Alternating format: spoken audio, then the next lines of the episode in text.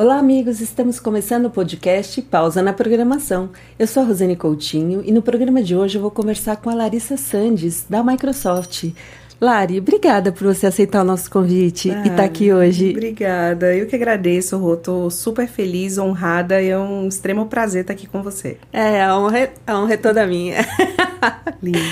Eu vou fazer a apresentação oficial da Lari. Posso chamar de Lari? Oxente, claro. Então é Lari. A partir de agora, Brasil, Larissa Carvalho, Larissa Santos, a mesma pessoa, está aqui conosco hoje. A Larissa é graduada em Administração de Empresas pela Universidade Federal da Bahia, é pós-graduada em Marketing pela ESPM, já trabalhou em empresas como Braskem, Cartão Elo, Mercado Pago e atualmente é Customer Program Manager na Microsoft, atuando na área de Digital Natives também conhecido como a área das startups. Lari, é, conta um pouco para gente sobre a sua trajetória, como é que você chegou até a Microsoft? Rô, eu estava refletindo bastante, né? Como eu ia me apresentar. E eu tenho 34 anos e eu tenho 17 anos de carreira. Então eu tô assim, ó, metade da minha vida eu fui trabalhando e fazendo o que eu amo. Não tem como falar da minha carreira, Rô, sem citar os meus pais. Eles são empreendedores. E desde os 17 anos eu trabalho na empresa, trabalhei na empresa familiar, né, dos meus pais, que é do ramo agropecuário. E meu pai me ensinou o estilo de liderança colaborativa, a liderar por, pelo exemplo e o amor pelo trabalho, né? O quanto é prazeroso servir o cliente, entender o mercado, conseguir entregar inovação e valor ao usuário. Então, isso tudo, esse valor e esse amor pelo trabalho e pelo, pela, pelo serviço que eu presto, isso eu aprendi muito com minha família. E aí, depois de quatro anos com a minha família, eu decidi virar intraempreendedora nas empresas, né? Então, pegar esse empreendedorismo e colocar nas, nas companhias que eu trabalho. E eu fui super, super feliz aí de ter a oportunidade de ser trainee da Cielo. Então, eu comecei minha carreira como trainee em São Paulo. Então, eu me mudei exclusivamente para isso.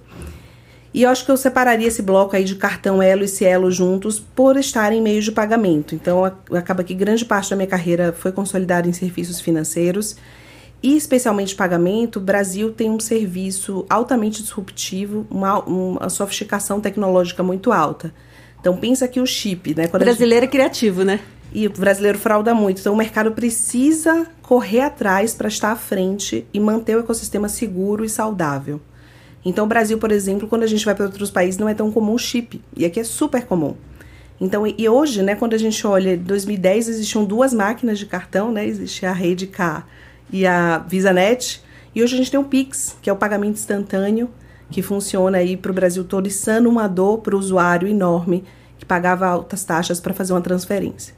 Então, esse mercado me fez ganhar velocidade no aprendizado, desaprender para reaprender né? Então esse mercado foi super importante para eu ver a velocidade e, e como eu posso imprimir mais valor e continuar atualizada para prestar um serviço de excelência. A Cielo sempre se posicionou como uma empresa boutique, uma empresa com as taxas mais altas, então isso me forçava a dar um, um apoio consultivo ainda mais próximo para os meus clientes. Então, nesse mercado, eu trabalhei muito com novos mercados, então, o que isso quer dizer? Imagina o Detran, que a gente habitualmente não paga uma multa com cartão. Então, criar cultura de uso nesse, nesse ambiente inexplorado de cartão e criar campanhas e incentivos para que aquelas, aquele transacional começasse a acontecer. Então, minha experiência acabou sendo muito na área comercial e produtos e muito para novos mercados. Então, foi super importante porque eu precisava fazer um deep dive no meu cliente, entender a necessidade dele e como fazer o cartão ter sentido naquele negócio, ter uma proposta de valor naquele negócio. E depois de oito anos, eu falei, poxa, será que eu sei fazer outra coisa? Sabe, quando bate aquela. será que eu sei vender outro produto? Sair da área de vendas? E aí eu coloco aí num segundo slot da minha carreira a AMI Digital e o Mercado Pago, que eu trabalhei com projetos regulatórios, então eu fiquei super de perto com o projeto de Open Finance, né? Antigo Open Banking virou Open Finance, e o Pix, é, e na AME, especialmente, eu criei um marketplace de crédito. Então foi super bacana poder provar para mim mesma que eu conseguia fazer coisas diferentes. Eu tinha uma equipe de 20 pessoas na AME, então assim, eu saí do mercado que eu dominava para assumir uma nova capability, para assumir uma nova responsabilidade e ter uma equipe gigante. Então, isso para mim foi um grande desafio e mostrou que as minhas soft skills eram poderosas, que eu tinha que confiar em mim, né? Que essa capacidade de. Que, que, é isso, a gente reaprende qualquer coisa, a mexer num sistema, a aprender um novo mercado, mas esse olhar genuíno para o outro, esse, essa resiliência de mesmo nos nãos a gente seguir. Então eu vi que as, as soft skills de verdade são o meu maior ativo e que com ele eu podia navegar em qualquer desafio. E aí nessa toada, né, eu, eu vi a vaga da Microsoft no LinkedIn, é super curiosa essa história, porque eu me inscrevi, eu não tinha uma indicação, né, eu não conhecia o mercado. E eu fiquei... é, a sua, é a sua primeira inserção na área de tecnologia, assim, fabricante, Isso, né? Isso, sim, uma Big Tech, sim, foi ah. a primeira vez. É, eu nunca tinha trabalhado numa empresa multinacional e o Mercado Livre é, mas americana em si. E eu fiquei super curiosa com o escopo. Como eu comentei, eu comecei comercial, né? E aí eu fui para uma área mais de projetos e eu fiquei. Quem é, quem é vendedor não tem jeito, né? Ama, tem um bichinho que a gente quer estar tá perto do cliente, no calor do cliente. E eu falei, poxa, pode ser uma boa. E eu me inscrevi, Rô, no site da Microsoft. Essa história é super curiosa, porque eu não tive indicação. Então, às vezes a gente se sente menos estimulado a tomar algum risco ou a navegar num mar novo, porque a gente não conhece ou a gente não domina. E, puxa, como será chegar numa empresa que eu não conheço ninguém, de um mercado totalmente diferente do que eu domino? E aí eu tomei esse risco, né? E, nossa, foi o melhor presente que eu pude dar para mim mesma. Hoje eu atendo startups, então essas empresas aí que questionam o status quo, que querem inovar, querem mudar o jeito que a gente se comporta, que a gente compra, que a gente vende, que a gente interage com serviços imobiliários. Então, toda startup tem essa, esse inconformismo. E é o inconformismo lá atrás que o meu pai me ensinou na empresa de não se acomodar, de sempre estar se reinventando numa melhoria contínua. Então, as startups me trazem esse calor de novo do que eu sentia com meu pai, na empresa dele. E me conta como é que é o seu dia a dia, porque você administra verbas, você conversa com, com vários parceiros, né? Acho que todo mundo tem uma solução linda e maravilhosa para te mostrar. pois é, Rô, eu sou Customer Program Manager. Então eu sou de forma programática responsável pelos clientes da Microsoft. Eu acho que vale um passo para trás, Rô, porque a Microsoft tem alguns levels de. tem algumas segmentações comerciais. Então a gente tem desde Enterprise, que são as, as contas grandonas e óbvias de grandes corporações brasileiras, a gente tem corporate e tem SMB. S de small, M de medium, business de negócios. Então a gente atende desde uma empresa bem pequenininha, que tem uma licença e um, dois funcionários, um funcionário, dois, até clientes grandes. Então nessas segmentações a gente acaba atendendo clientes super relevantes também. Então eu tenho um chapéu comercial, número um. Então, é, e eu tenho que atender de forma programática e escalável, porque eu falei, poxa, tem X clientes em Enterprise, Y em Corporate, mas um, milhões de clientes estão aqui desembarcados em SMB. Então, ter esse olhar de escala e de tração e de como eu posso cutucar e provocar os stakeholders corretos para que eu tenha uma ação massiva e de um impacto efetivo do outro lado que gere resultados, é o meu trabalho. Então, como você citou, existem algumas formas de comprar na Microsoft e você pode consumir via site, mas você pode através dos parceiros, que é a melhor forma, mais consultiva, mais próxima e que a gente indica bastante. Então, os parceiros acabam sendo stakeholders importantes para que a gente ecoe o benefício da Microsoft, os negócios a proposta de valor da companhia. Então, a parte importante do meu trabalho é zelar por esses parceiros e fazer com que eles vendam mais, melhor, estejam muito conectados com as inovações da companhia, com as novas propostas de benefício, de desconto. Então, como ele chega na ponta de uma forma palatável para que o cliente entenda, dado que a Microsoft tem o maior portfólio das fabricantes, né? A gente tem desde o Azure até o Dynamics, a gente tem o Power BI e tem o 3005. Oh. Então, poxa, tanta coisa nesse caldeirão de coisas. Como é que eu torno a mensagem simples e efetiva para o cliente? Então, esse é o desafio, né? E a gente, eu acabo tendo um olhar para fora importante também. Então, como eu estou com startups, a gente precisa cuidar de uma forma um pouco especial dessas empresas disruptivas, inovadoras. Então a gente tem uma série de benefícios e programas para auxiliar esse startup que ainda está no early stage, ainda está começando, ainda não tem o fluxo de caixa 100% azeitado. Então a gente tem algumas soluções para impulsionar. Então eu olho muito para o mercado, né?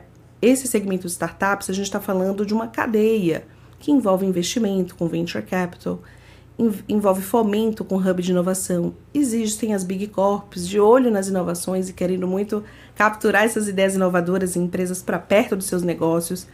Então, como é que eu bato na porta das big corps, no, no, na porta dos hubs de inovação, dos venture capitals, para que eles também sejam um instrumento de alavancagem, de, de coar, né, de levar mais longe essa mensagem da Microsoft. Então, eu acabo tendo um papel importante com esses caras e, óbvio, isso deságua no cliente. Então, de novo, a gente tem uma equipe super bem treinada. Eu mesma adoro para o cliente, a, a parte mais divertida e a parte que me dá mais prazer do meu trabalho. Então, estar com o cliente, como qualquer comercial, a gente também faz bastante. Então, acho que essa, esse tripé de ecossistema, do parceiro e do atendimento ao cliente, que é o nosso foco. Como é que essas startups chegam até você, Lari? Menina, eu gosto de ir até elas. Eu gosto que elas cheguem até mim e que eu vá até elas. Porque, Rô, lembrando, eu não tinha um background de startup é, e eu não tinha um background de tecnologia. Então, eu precisei calçar a sandália da humildade mesmo e eu fui atrás. Onde eu vou encontrá-las, né? E como eu construo essa proposta de valor, esse pacote de benefícios e soluções que eu vou criar um imã natural, magnético, para que elas queiram se conectar comigo, até porque não adianta ir até elas sem uma proposta de valor concisa e que faça sentido desembarcar naquele negócio. Então, acho que os primeiros meses foi muito isso, de mapear onde eu queria ir e criar um, um, uma história que fizesse sentido e criar clientes advogados da marca para que o boca a boca, né, a gente inova, tem mil ferramentas, mas o boca a boca, a indicação é muito forte no nosso segmento, né?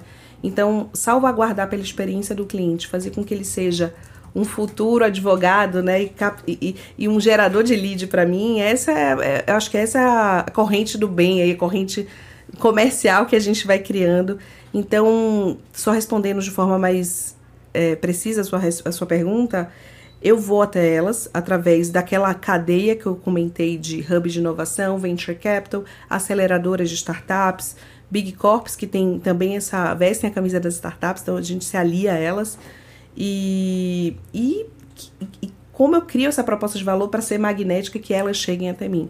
Então eu comecei indo até elas e agora, obviamente, depois de um tempo aí trabalhando, elas já chegam até mim através de indicação. Muitas vezes os fundadores de startups têm dores parecidas, têm desafios parecidos. E sobre essas dores que você comentou, elas são mitigáveis?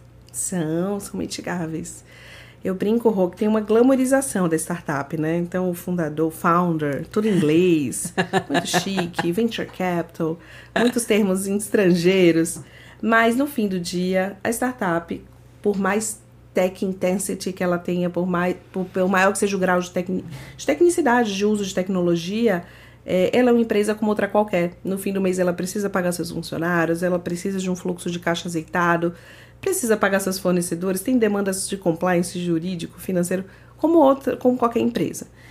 É, fazendo esse recorte para startup, acho que a dor que eu mais vejo é o primeiro aporte, é grana, né? Então a gente vê conversando com fundadores, seja de early stage até o late stage, final stage, a gente vê essa necessidade de captação. E, e quando a gente fala de um venture capital, de um fundo investindo em startup, a gente está falando, quem ama o Shark Tank sabe o que eu estou falando, de smart money, esse termo que é super falado no Shark Tank. O que, que significa isso? É um dinheiro consultivo, é um dinheiro que vem com aporte de valor, que vem com mapeamento de necessidades, que vem com políticas, com direitos e obrigações né, nessa relação. Então, o aporte, ter acesso a, a investimento é super importante. Em geral, quando um fundo investe em startup, isso vem com direitos e deveres, vem com obrigações também. O fundo se torna corresponsável por aquela startup, pelo sucesso. Ela quer que ela vire um unicórnio. Unicórnio, para quem não sabe, é quando o valuation de uma startup chega a um bilhão de reais, de dólares. E a gente tem aí cerca de 40 unicórnios no Brasil. Então, o sonho de qualquer investidor é ver né, esse negócio catapultar. Então, o investimento é algo muito crítico para a startup, né? Porque ela é uma empresa nova, é uma empresa que tem uma proposta de valor diferente das, dos players tradicionais e ela precisa ter, passar credibilidade. Acho que essa é uma segunda dor, né? Como eu, com um negócio novo, um nome novo, crio uma fintech, crio uma, uma conta digital, como é que alguém vai ter confiança de associar seu dinheiro ao meu nome, a minha marca e a minha, meu aplicativo, a minha infraestrutura. Então, acho que esses dois grandes desafios eu vejo, né? O, a grana, o investimento para conseguir fazer ações de marketing, fazer essa roda girar, contratar gente capacitada. É, e dois, credibilidade. Como é que eu conecto, vinculo com esse cliente e estabeleço esse primeiro passo de engajamento? Sem uma empresa nova, sem uma referência prévia de mercado.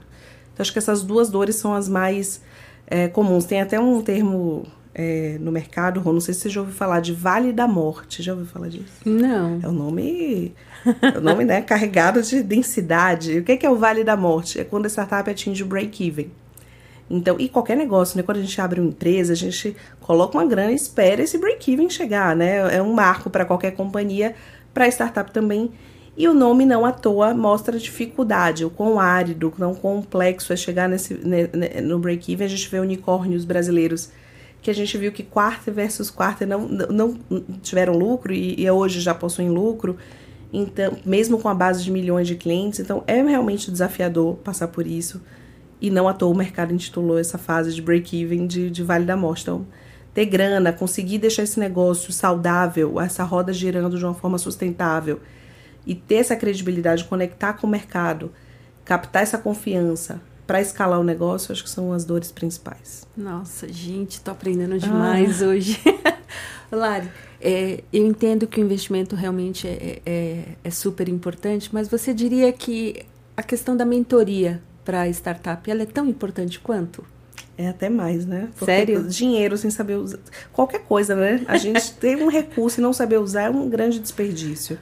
E até por isso, Rô, que o venture capital ou fundo, né, o venture builder, quando coloca a grana nessa startup, ela tem um equity e ela tem rodadas permanentes, né, periódicas de conversa, de assessoria, para conseguir remodelar o organograma daquela corporação, para conseguir rever como ela está estruturada financeiramente, para deixar mais parrudo e mais forte o time de compliance jurídico. Então, o venture capital, ele de fato é aquele smart money, né? Ou a startup poderia ir num banco. Né? Existem empresas aí seculares, de séculos, que dão grana, emprestam grana. Então, por isso que o, quando a gente fala do investidor, ele tem esse papel tão fundamental, porque ele associa a mentoria, esse apoio consultivo, próximo, é, educativo, orientativo, com a grana. Então, é uma, é uma combinação de coisas para esse terreno ser de fato fértil e florescer bons frutos.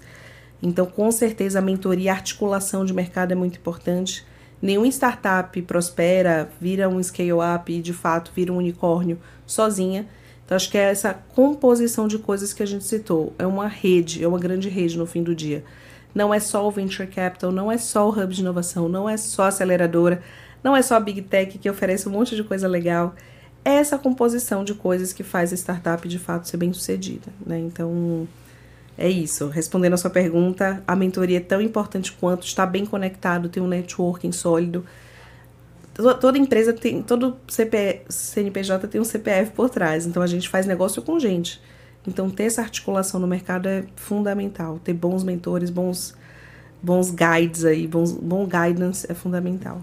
E como é que a Microsoft, Lari, é, apoia essas startups? Boa, Rô a gente tem a proposta de valor mais concisa quando a gente fala aí para early intermediate stage, para startups que estão começando e já estão é, de alguma forma num estágio intermediário de crescimento. A gente tem algumas coisas super importantes, Rô. A primeira delas, a gente tem o programa mais agressivo de mercado, chama Founders Hub a gente dá, senta, segura na cadeira. Peraí, peraí. Segura que você não vai. Peraí, peraí, peraí. 150 mil dólares para usar a Azure, a nossa nuvem, em até quatro anos. Então a gente está falando de mais de meio milhão de reais para usar a melhor nuvem de mercado, a mais segura, a mais... com chat GPT, maravilhosa. Então a gente tem um super. Não, só, só, fazendo um parênteses, né? A gente conversou outro dia com a Dani Monteiro. Quando você fala de chat GPT, chat GPT OpenAI, Codex, o que o Codex é, reduz o tempo de para você escrever uma aplicação? Sim. É um negócio incrível. Então, para startup, para quem é desenvolvedor, gente, vocês têm que conhecer Codex, Azure, OpenAI, É, é maravilhoso. Pois é, Rô. Então, 150 mil dólares, ninguém dá esse valor e ninguém dá por quatro anos, Rô. Porque esta, quando a gente chega muito cedo na vida da startup, que é o melhor cenário, porque ela cresce com a gente, ela tem um consumo miudinho, pequenininho. Então, por 150 ela vai falar, meu Deus, nunca vou consumir isso. Vai. E a gente dá um tempão para amadurecer esse negócio e respeita o timing do business. E eu já dei um spoiler que a Microsoft tem um super portfólio. E nesse programa a gente também tem seeds gratuitos de Power BI, que todo mundo ama, de 365, de Dynamics. A gente tem também o GitHub e o LinkedIn, que são corporações da Microsoft, não são produtos Microsoft, mas que essa simbiose que a Microsoft tem mesmo com as empresas né, que ela possui, é super legal ver isso desaguando no programa e reverberando em benefício para o mercado com uma cesta de produto completa, com a proposta de valor que pega todo o business né, desse empreendedor. A gente falou de crédito, a gente falou que o venture capital não dá o dinheiro, ele ajuda o cara a prosperar. E a gente também, não diferente do venture capital, dá o crédito e tem mentorias. Então você consegue, dentro do programa, ter mentoria técnica. Como é que eu otimizo a minha infra? Como é que eu coloco alguma automação nova? Mas também de negócio. Então, se eu sou uma fintech e tenho uma complexidade enorme de licenças no Banco Central, em órgãos reguladores, para que eu esteja ativa e, e, operante de uma forma saudável, como é que eu navego nessa complexidade de licenças, por exemplo? Então a gente também tem experts dentro da companhia que ajuda essa startup num viés de negócio, não só técnico. E o que, que é legal, Rô? O suporte técnico, né? Porque te dar o crédito é uma super responsabilidade, é super legal, mas como eu cuido disso? Se der um, um grande problema aqui alguma hora, como é que eu resolvo? Então a gente também tem um suporte 24 por 7 gratuito no programa. E é um programa Rô, autosserviço, isso que é legal. A startup se inscreve em 15 minutos, em 7 dias úteis a gente responde e ela consegue andar de uma forma autônoma e consumir esses produtos, esses benefícios no timing dela. Então esse é um grande benefício, né, que a gente ajuda o fôlego no, no fluxo de caixa de qualquer startup, mas também apoia com um negócio seguro, com, é, sofisticado e altamente escalável. Então a gente ajuda essa startup e tem algum pré-requisito, Lari, para as pessoas se inscreverem? Amiga, super, super, super aberto. A gente é tão aberto que a gente fala o que a gente não deixa no programa. Quem, o que, que a gente não deixa? Quem já fez IPO, então quem tem bolsa listada, então é uma empresa que já está madura. Então a gente entende que o crédito precisa ir para quem está ainda galgando aí alguns passos. Então, quem tem IPO, a gente, as startups que já fizeram IPO, elas não podem se inscrever no programa. E quem já passou por série D. Então, lembra que eu falei dos investidores? Uhum. Tem alguns rounds de investimento. Então, tem o pré-seed, o seed, série A, B, C. Então, as startups têm níveis de investimento no mercado.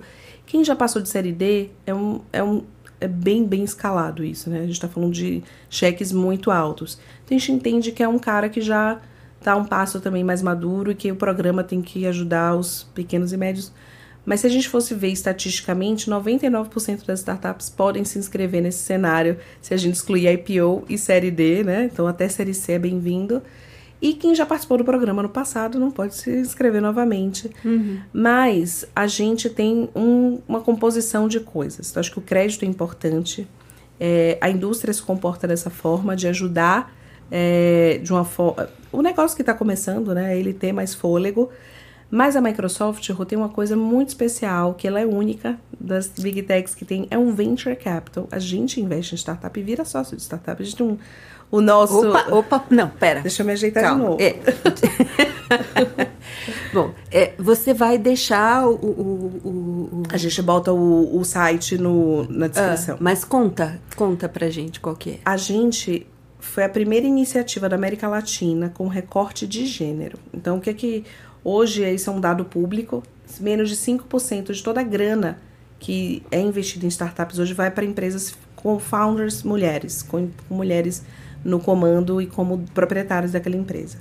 Então a gente fundou o eVentures, né, e o Impact. Então a gente tem dois braços de investimento, é liderado pelo Franklin Luzes lá na Microsoft, um querido super competente. E a gente, ele levantou essa bandeira mesmo no mercado. E a gente tem hoje um fundo multi-company, então a Microsoft deu esse passo, mas hoje a composição é feita por várias companhias colocam o aporte lá e, e fazem a validação das startups que entram no fundo. Então é um fundo multi-company em essência. E a gente tem duas coisas inegociáveis. Quais são as coisas inegociáveis? tem que ter pelo menos 5% do capital societário feminino. Então a gente podem ser Rô, 10 meninas, 10 mulheres com meio por cento. A soma de todo o capital societário tem que dar pelo menos 5.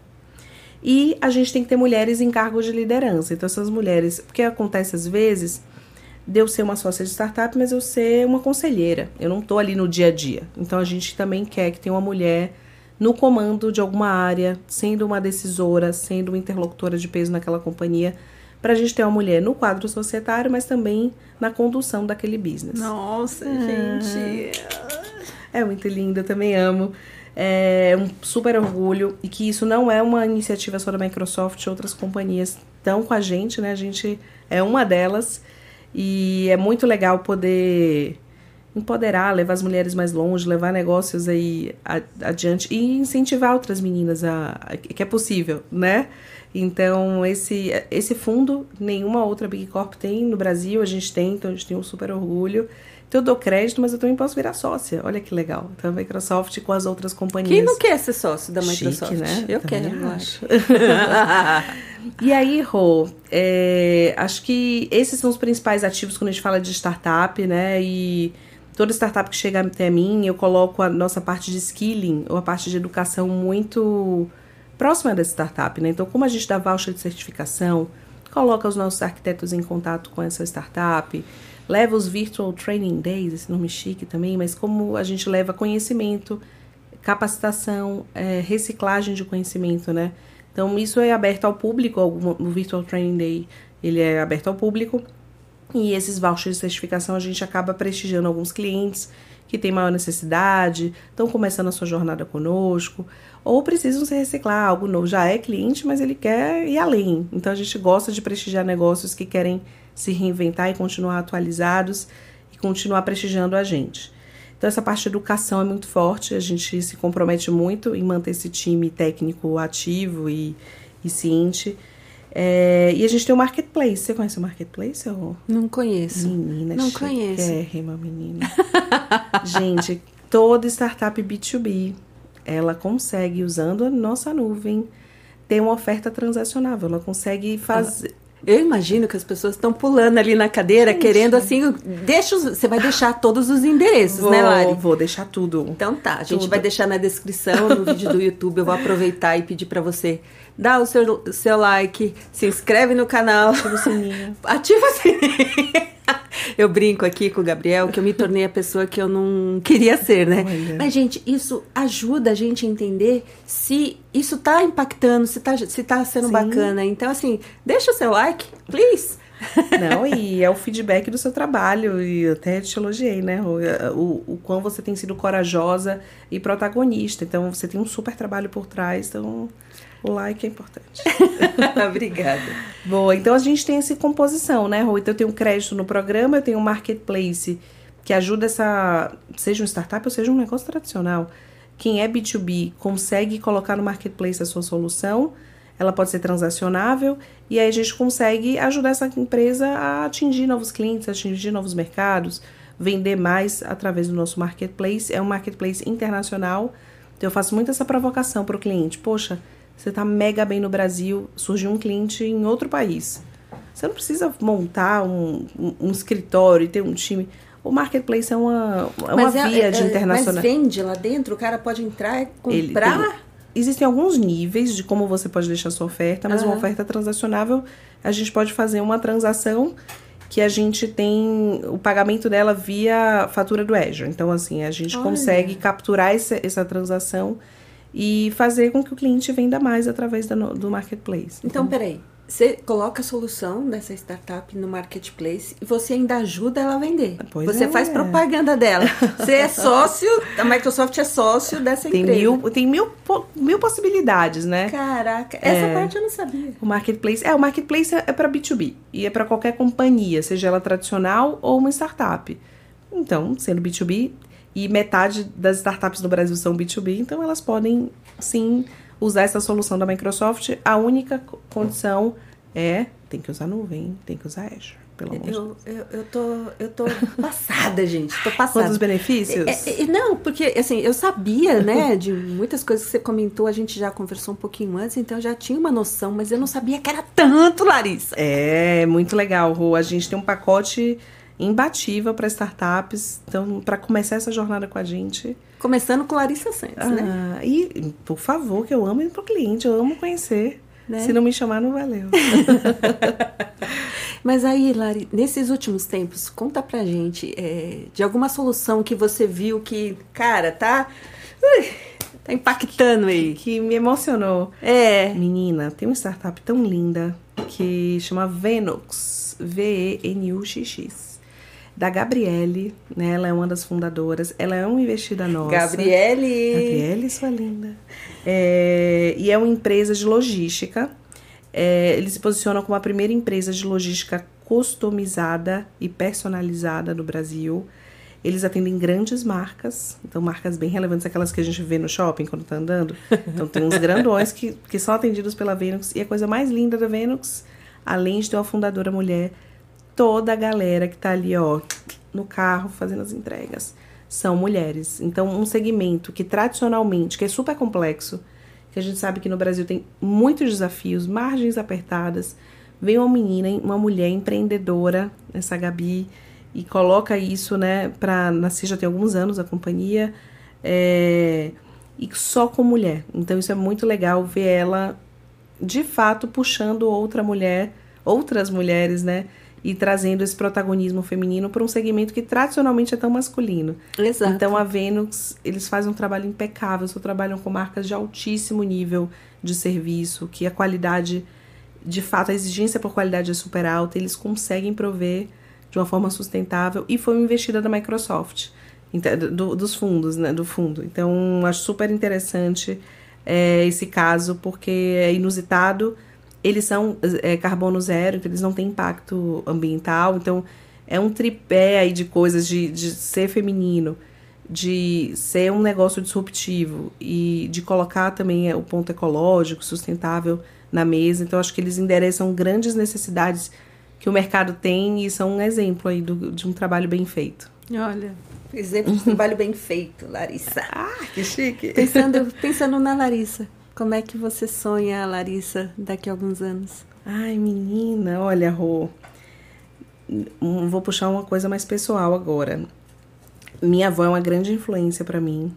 É, e ela me ensinou que o propósito da vida é a gente não perder nenhuma chance de se fazer o bem, fazer as coisas bem feitas, desde das coisas mais simples, né? De da gente cruzar com o porteiro e dar um bom dia, dar um sorriso, não perder a chance de, de fazer o bem. Essa é a Larissa que eu quero, que eu tento ser diariamente e que eu quero continuar sendo.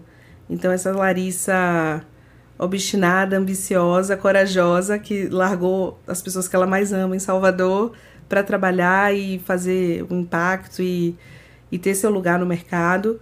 É, e que eu não perca essa essência de fazer o bem, de eu, eu acredito muito no poder das microações positivas, então acho que é isso. A gente não precisa ter uma ambição. A, a minha ambição ela é pequena, ela é ser, fazer o bem, ser boa e, e, plantar minha semente dia a dia e deixar um impacto positivo em cada um.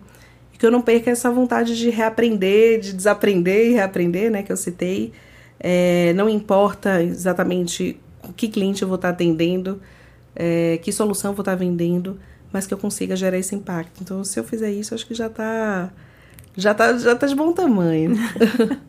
Lari, a gente está chegando oh, ao final da nossa conversa ah, de hoje. Voou. Como assim? e eu queria pedir para você qual é o seu momento pausa na programação. Ai, menina, você sabe que eu amo o que eu faço, né? Amo trabalhar, então eu sou viciada. Mas pausar é tão importante, né? Acho que ter uma mente bem sucedida é mais importante com a carreira bem sucedida. E a pausa tem esse poder medicinal.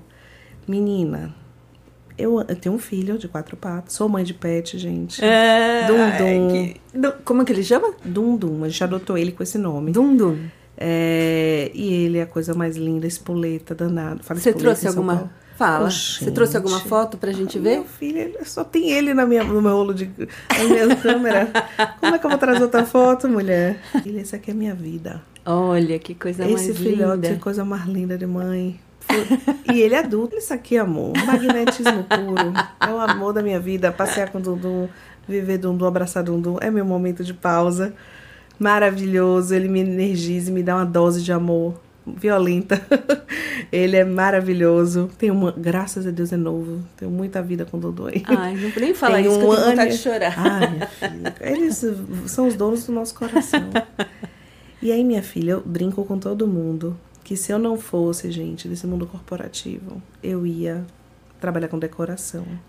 Mulher, Olha. sou apaixonada, já olho tudo aqui, o que é que tem. Eu sou apaixonada por arte, por design. Eu fico viajando, ó, eu paro, vejo uns blogs, umas lojas que eu não tenho dinheiro pra pagar e vou tô olhando. é uma loucura, eu amo, menina, amo essas coisas bonitas. Olha essa cadeira, que coisa chique. Chique. Menina, piro nessas coisas. Acho a coisa mais linda, design, artista. Eu acho divino ver alguém se dedicando a, a colocar, materializar um sentimento numa obra de arte. Pra mim é muito lindo. Então, Quando você vai ao shopping, assim, você leva anos, né, lá dentro. Adoro. Decora do GNT, essas coisas, programa de extreme makeover da casa. Piro essas coisas, amo. Se tudo der errado, você decora, me chame pra decorar sua casa. amo. E, menina, mãe de planta também sou. Amo flores. Pra mim, a casa fica com outra energia. Ter mais seres vivos na casa, além de mim, de Nundum e de meu marido. Então, planta, eu sempre tenho esse cuidado de comprar planta. Eu compro online, compro, compro em algum lugar que eu fico passeando, adoro. Então, cuidar da planta, trocar água, pensar na próxima plantinha, eu amo. Então, eu também sou louca das flores, das plantas, adoro. Fico sempre de olho, adoro costela de Adão, orquídeas, acho lindo. Até comprei o Lego. Já viu o Lego das flores? Tem um Não. Lego. Menina, coisa mais linda. Ah. Então tem a flor que morre, a flor que não morre agora é com a Lego.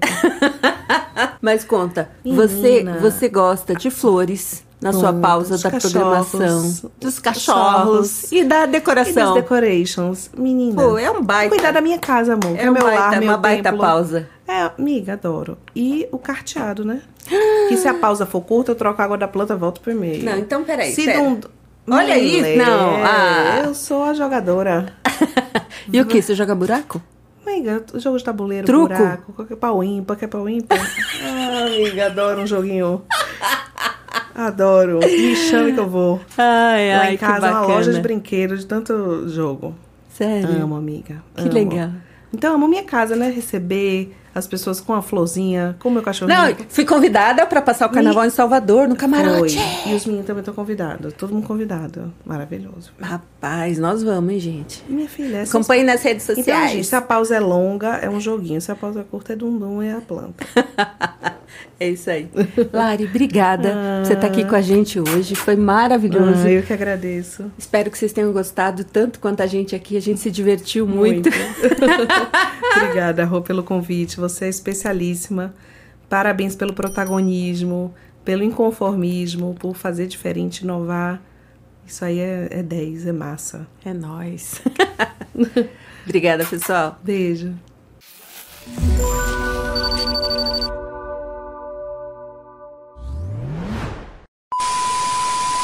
Gravação aqui a gente vai A ter gente vai, faz. vai ser maravilhoso. Vai ser super divertido, gente. Ga- Ah, garanto.